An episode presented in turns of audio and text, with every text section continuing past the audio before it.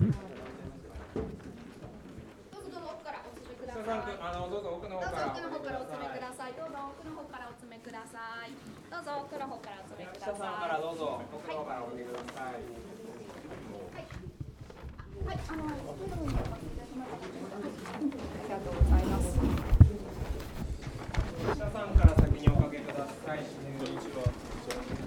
の方へお掛けください。どうも。失礼します。マイクをつけさせていただきます。マイク。はい、なんか聴診器みたいなんだよね。ジブリ汗まみれ公開嫌だな。僕あんま好きじゃないですこういうの。取材はね嫌いなの。え？そんなそんなすごいの？話が違うじゃんもう2010年夏スタジオジブリ最新作スタジオジブリの鈴木プロデューサーにお入りいただきたいと思います。お願いします。はい全然話が違う仮暮らしのアリエッティ制作発表記者懇談会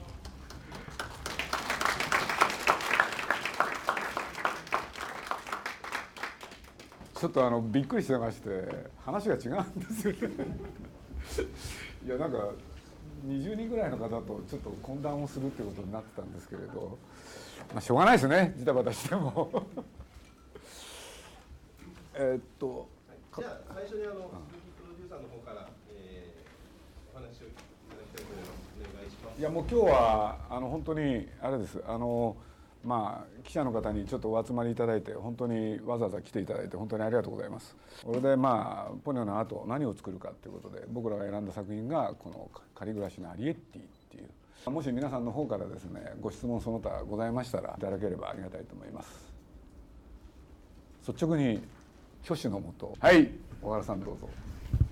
あのえー、と脚本を宮崎駿監督がお書きになったっていうんですがあの普段の映画作りではあの作りながら考えるという人なんですけども今回は最後までもう結末が書き上がってるということなんでしょうかそれともう一つそれは原作の舞台だけではなくストーリーラインもかなり原作とは違うというふうになっている宮崎駿がこの原作を多分読んだのは、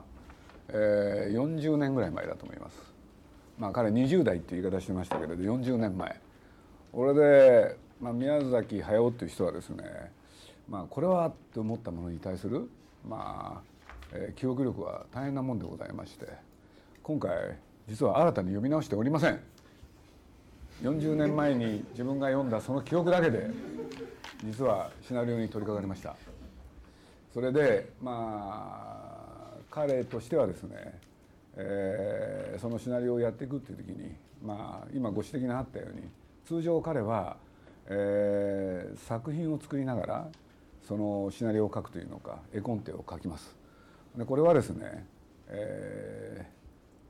ーまあ、全体が一本の映画があるとしてそれを4パートに分けるとしたら、まあ、木章にあたる約半分ぐらいできたところで作画に入ってでその絵のチェックをしながら、えー内容を考えると。こういうことをやってるんですけれど。これは彼に言わせると最初から結末が分かってるものをねただ作るっていうのは、えーあまりに刺激がないんで。というのかその結末が分からないものを作っていくそのスリルとスリルとサスペンスっていうんですかね。それが作品に与える影響が大きいだろうと。そういうことを考えたところでいつもそういうやり方をしてるんですけれどね。こと若い人でやる時はそれはやり方が違うと。それをやっていいのは、えー年寄りだけであると、えー若い人はちゃんとシナリオを書いてそして、えー絵コンテを全部仕上げた後、えー作品に入っていくべきだとそういう考えのもとに今回はですね、えーそういうやり方をいたしました。これでまあやり方としてはですね、まあ、宮崎監督が、まあ、あのシナリオを書いてそのお膳立てをしたところでそれを現場に渡しそれで現場がそのあのシナリオをもとに宿泊するとでそういうやり方を取ったんですけれど、まあ、ジブリっていうのはこれまでですねあの、まあ、僕は映画の作り方っていうのは2つあると思ってまして要するに監督中心で作るのか要するに監督が何をやりたいかそれを中心に作るものともう一つは、えー企画があってそれをどうやって作っていくのかとその2つがあると思うんですけどね、まあ、若い人がやる時は、ね、いわゆる監督中心主義ではない。企画が先行すべきだろうと。そしたらその企画をどういう切り口でどういうものを作るのか。それはプロデュースサイド企画サイドで作ってそれを手渡すのがやり方じゃないかと。ということで今回はですね宮崎監督自ら、えー、シナリオをねまあ、ある人これ丹羽恵子さんっていうんですけれど協力を得ましてこの丹羽恵子さんっていうのは「ゲド戦記」のシナリオを書いた人ですけれどそれでまああの僕などもそこには実は随分立ち会いまして、えー、シナリオを完成させました。というのが今回のやり方ですね。はい、ほんでそれを、えー、いわゆるマロ。あのマロって宮崎監督がマロマロって言ってますけれど、まあ、実はあの本名米林博正っていうんですけどね。まあ、あの会社へ入って、まああのね、彼36、まあ、今から13年ぐらい前ですか。そうするとあの新人歓迎会っていうのがあるんですけどね。そこで、まあ、ある同じ新人の女の子がねまあ、あのマロってあだ名をつけたんですね。でそれは何でかっていうとそのちょっとおっとりしてるっていうんですか。あのなんかゆっくりねなんかやる人なんですよ。でまあ、ジブリっていうのは上層部があの気が短い人が多いんで非常に目立つんですけどね。あのあのねあのそのおっとりしたその佇まいっていうんですか。これである女の子が「マロ」って言ったんですけどそれ以降ですね彼のことを本名で呼ぶ人が誰もいないんですよね。まあ、先ほど僕もあの個別にちょっとある取材を受けたんですけれど「今度の監督は?」って言われて「マロです」って本名はって言われて困ったんですね思い出せないんですよ そのぐらいね、まあ、宮崎駿もあのマロと呼んでるしみんなもマロと呼んでるまあそのことによってある一つ分かるのはまあいろんな人にね、まあ、実はすごく愛されてますね何の質問でしたっけ今？シナリオは最後まで書かれているかというのとそれは原作とは違うの？ああそうかそうかすいませんそれであのとにかくシナリオの後はえー、現場でやると。ということでその書かれた絵コンテはあのマロが本当に一人の力で頑張って書きました。これでまあちょっと話は逆になるんですけれど何しろ原作を宮崎駿が読んだのは40年前でございます。でそれを、えー、どう解釈してどう作るのか。もともと宮崎駿っていう人はですね、えー、ある原作を読むっていう時にですね誤読の名人なんですよね。誤読つまり誤った読み方。でどういうことかと言いますとですね、まあ、これは一つ端的な例を申し上げますとね、まあ、あのよく皆さんが自分で、えー、本を読みましてね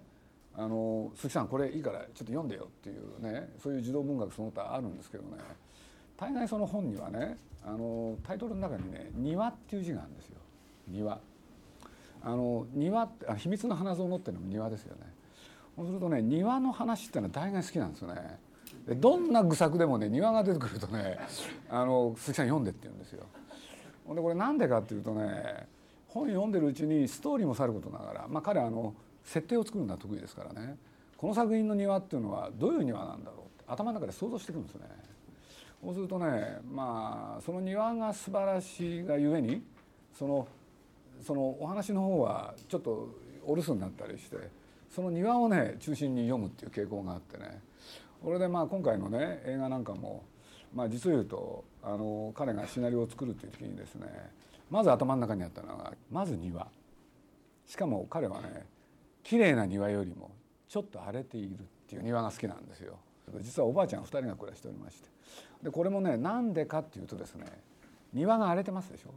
つまり庭が荒れてるっていうのはどういうことかって言ったら掃除が行き届かない。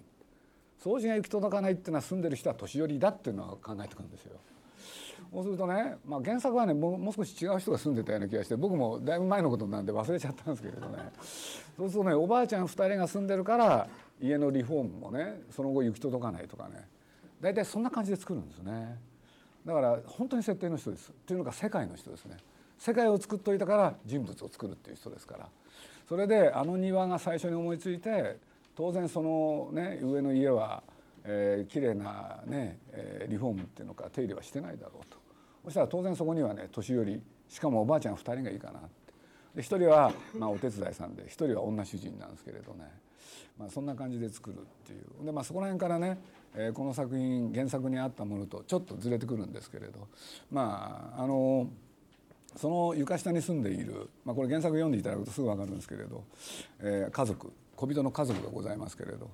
お父さんとお母さんそして14歳の娘アリエッティっていうのがいるんですけれどね。そのこのアリエッティの世界つまり小人たちあの一つ掟がある。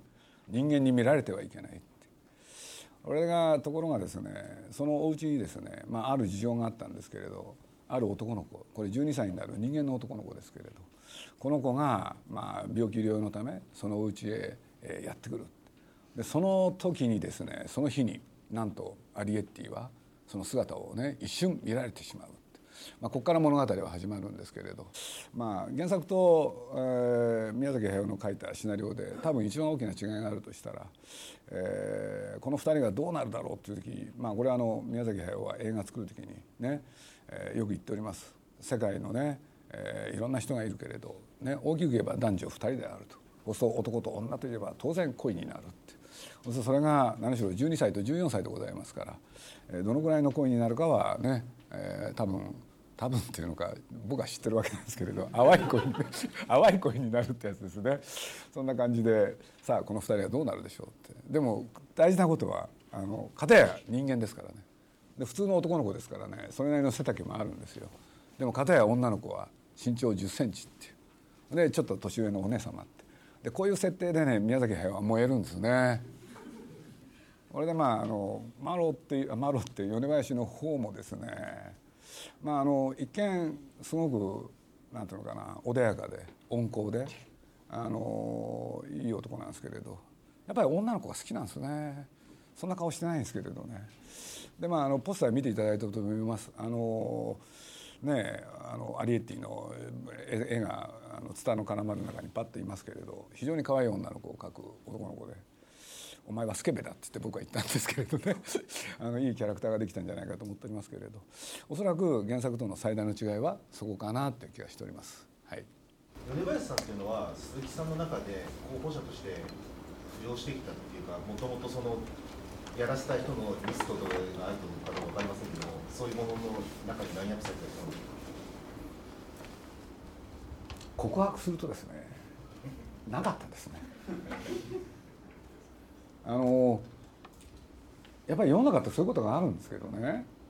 まあ、宮崎駿と2人で話してこの床下の恋人たちをやろうと。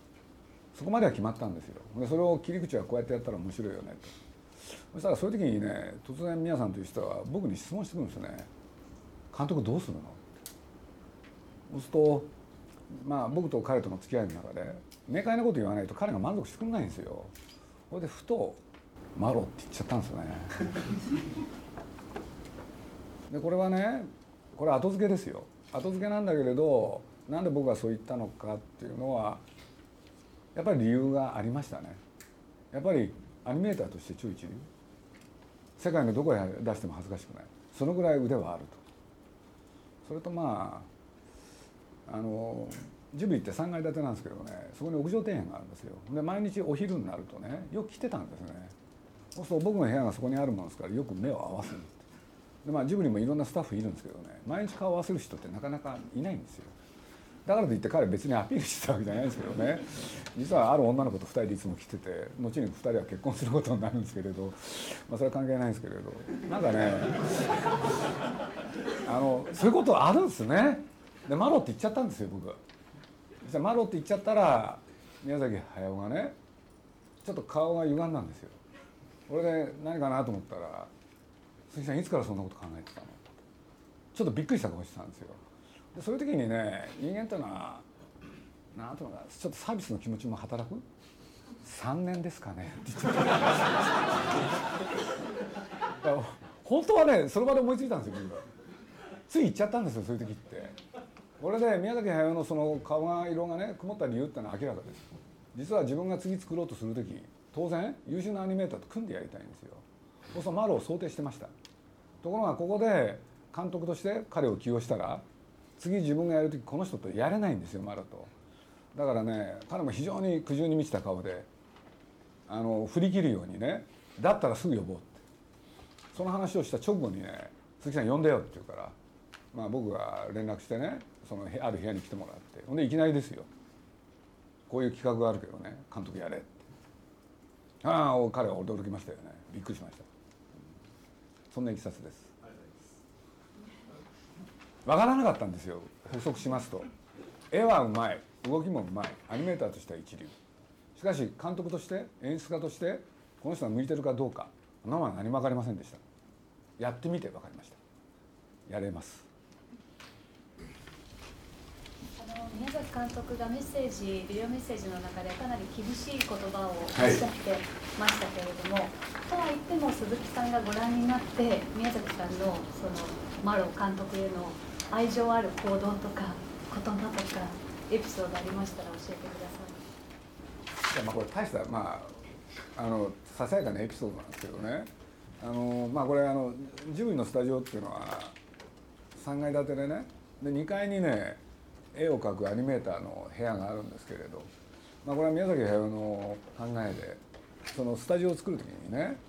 あんまり暗いところでね、まあ、アニメあのアニメーションって当たり前ですけど机に向かって絵描くじゃないですか。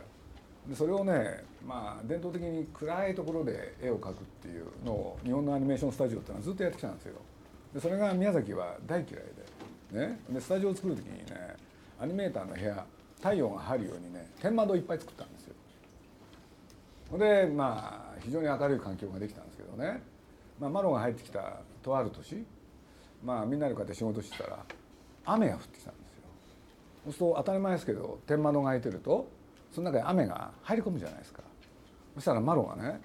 あの普段おっとりしてスローモーな男なんですけどねパッと立ち上がってね何かなと思ったらその天窓を閉めに行ったんですよ。でその閉める時になんとエゴイストなんですよね。自分とこだけ閉めたんです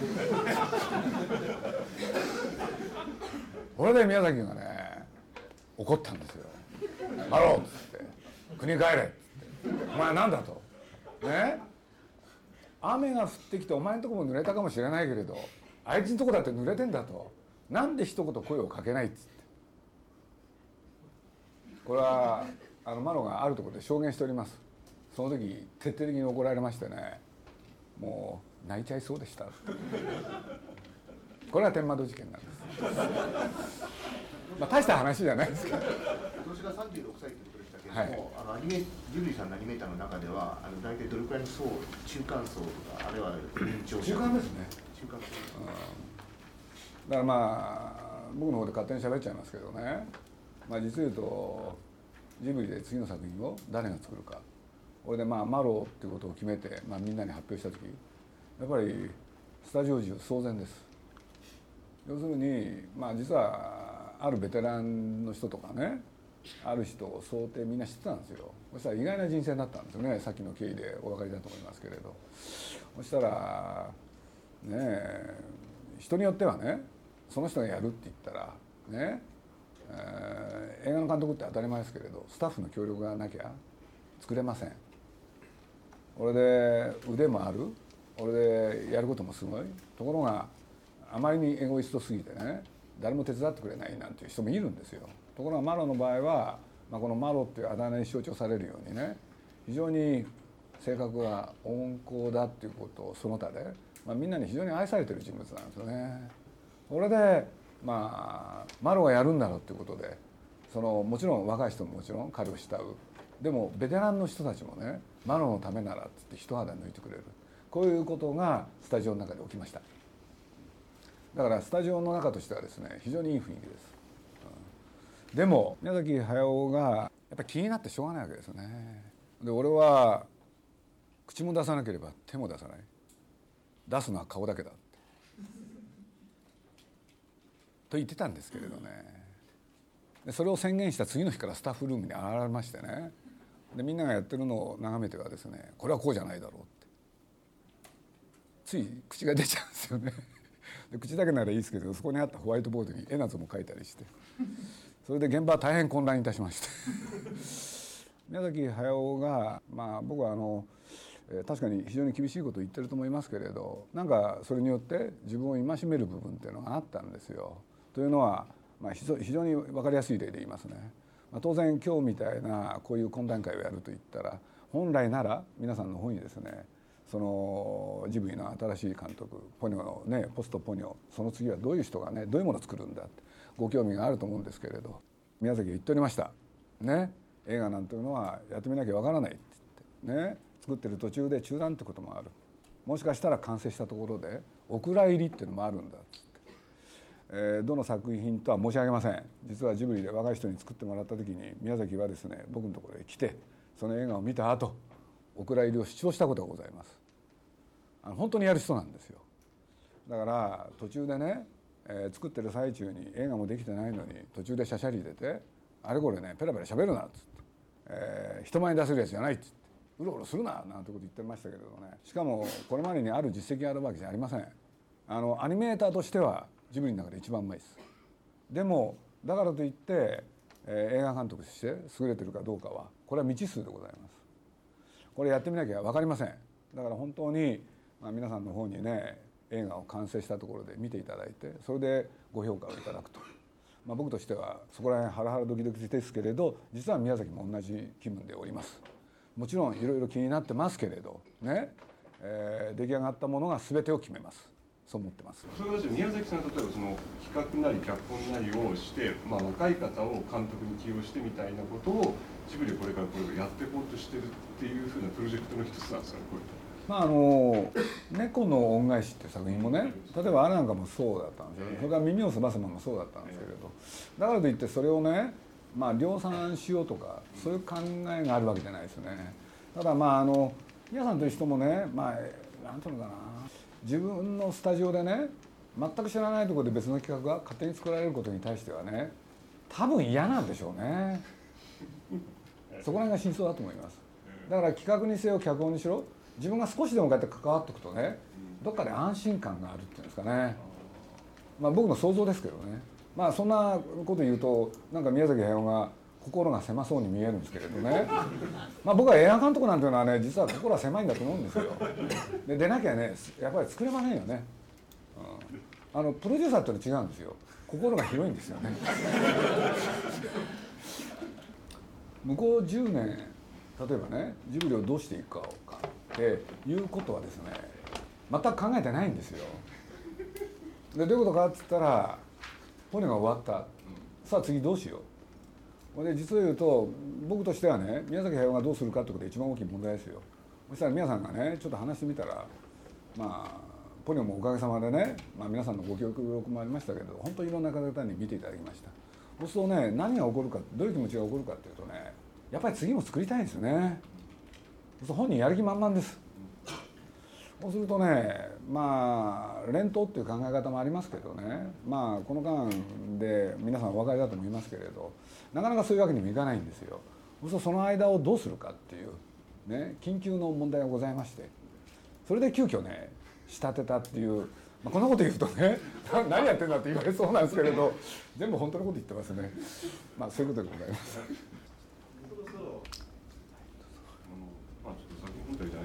今回のこの歌なんですけど、はい。えっと、これ配信、まあ、着歌の配信で歌を最初に広めるっていう方式は今回初めてだと思うんですが、えっとまあ、毎回の新しいことを考えていくあのスープロデューサーとしては今回その配信によって歌を広めていくっていうのがなんか自分で結んでいかなかまあいわゆるレコード業界でね CD っていうものが売れない。ということが言われて久しいし、まあ、これレコード界業界だけじゃないですよね出版界もそうだし実は映画界だって大変な状況を迎えてますけれど、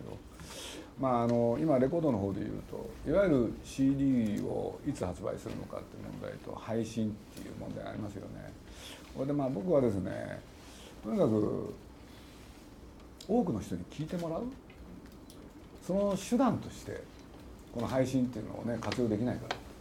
そう考えました。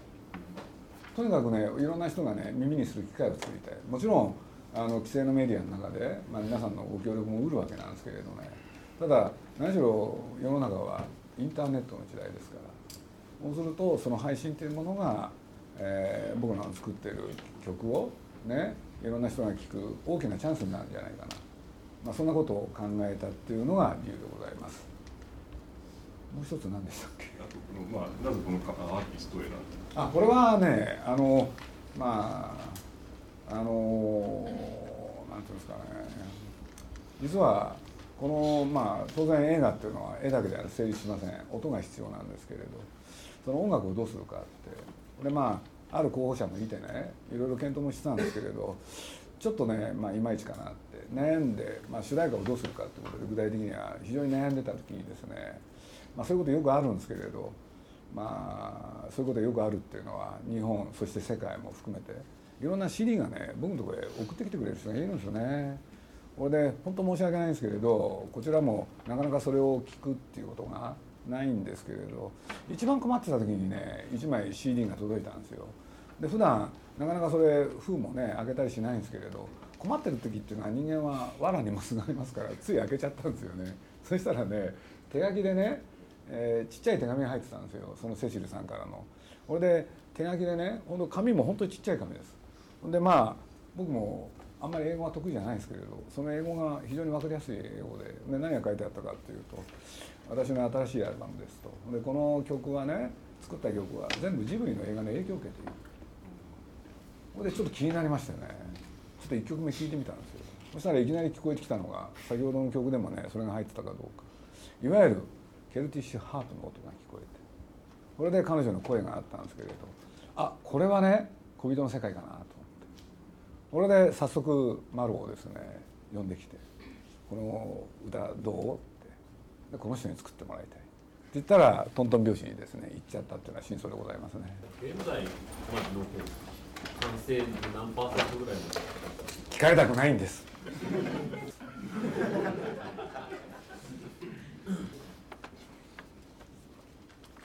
なんて開き直っちゃいけないですね。すごい遅れてるんですよ順調に。曖昧に言いますけれどかなり遅れてます。で困ってます。あのこんなこと申し上げちゃあれなんですけれどまあ何しろ5月からねこれ始めたのはね去年の11月から準備始めてこれでシナリオが1月の末に完成して2月から絵コンテ。そして5月から絵を描き始めたんですよ。これでこの12月まででねその絵がね最初順調だったんですけどね。途中から遅れてきたんですよね。でかなり遅れてきましてね。僕あのシルバーウィークっての頭にきてるんですよね。あれさえなければとかね、うん、まあそれはいいんですけれど。でまあこの間マロイかねまあ主要なスタッフ呼んでね、まあ、現状こうなってるっていうことで、うん、ちょっとね要するに馬力をかけないと間に合わんぞと。うん、でとにかくね作れなきゃ話にならないんだからってことで、まあ、今やってる最中なんですけれどそしたら当然ね、まあ、僕らとしてはマロの決意みたいに聞きたいじゃないですか。これでまあ僕もマロにね「マロどうなんだ?」ってそしたら大概そうなんですけどねあいつ喋る時にね間が空くんですよ。そ間が空くことによってみんなの集中度が高まるんですよね。で何言うかなと思って期待してたらねできるんだろうか」っつったんですよ。誰もっつってみんなでね攻めたんですけどねまあ今のところねまだ年が明けてないからこうやってニコニコ笑ってられるんですけれどこれ年が明けるとねなかなかそういうわけにもいかないんでまあだからあの特報の中に入れた制作会長っていうのは嘘です。でも頑張ります。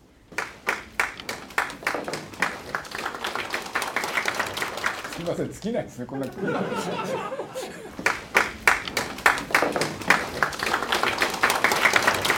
い人数じゃん